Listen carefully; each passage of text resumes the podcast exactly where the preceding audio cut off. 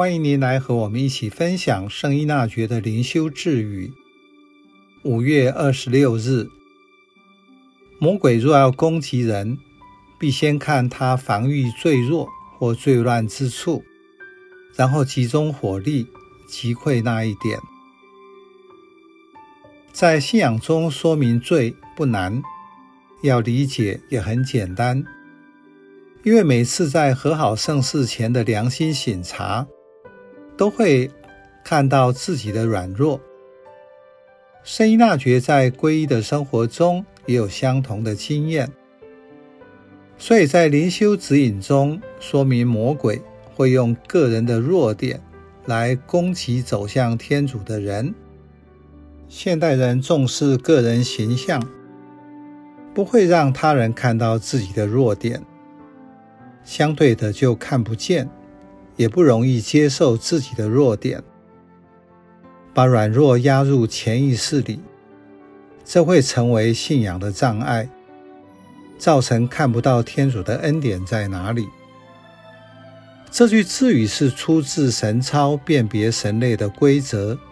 圣依纳爵用战争中扎营侦察对方情资的经验。说明仇敌攻击人的方法。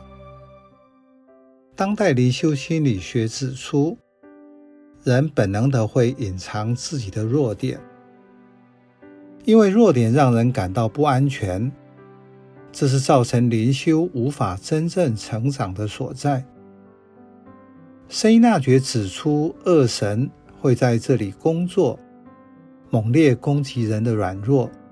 使其无法在灵修成长上前进，但是活出信仰者也提醒人，天主也会在这里工作，如同格林多后书中主对保禄说的：“因为我的德能在软弱中才全显出来。”所以问题不是在个人的弱点，而是在于自我认识。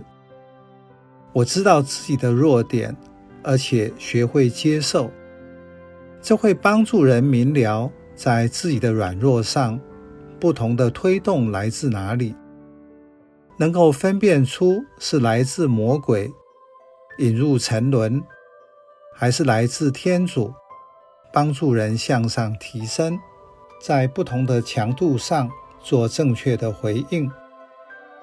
圣依纳爵的分辨解说，帮助人深入意识，并且觉察自己的弱点是什么。以虚荣心为例，其实虚荣底下的渴望是被接纳和肯定。如果人对天主没有这份认知，他是无限包容与慈爱的，就会在追求虚荣中持续被魔鬼击溃。无法让天主的恩宠在软弱中发挥他的德能。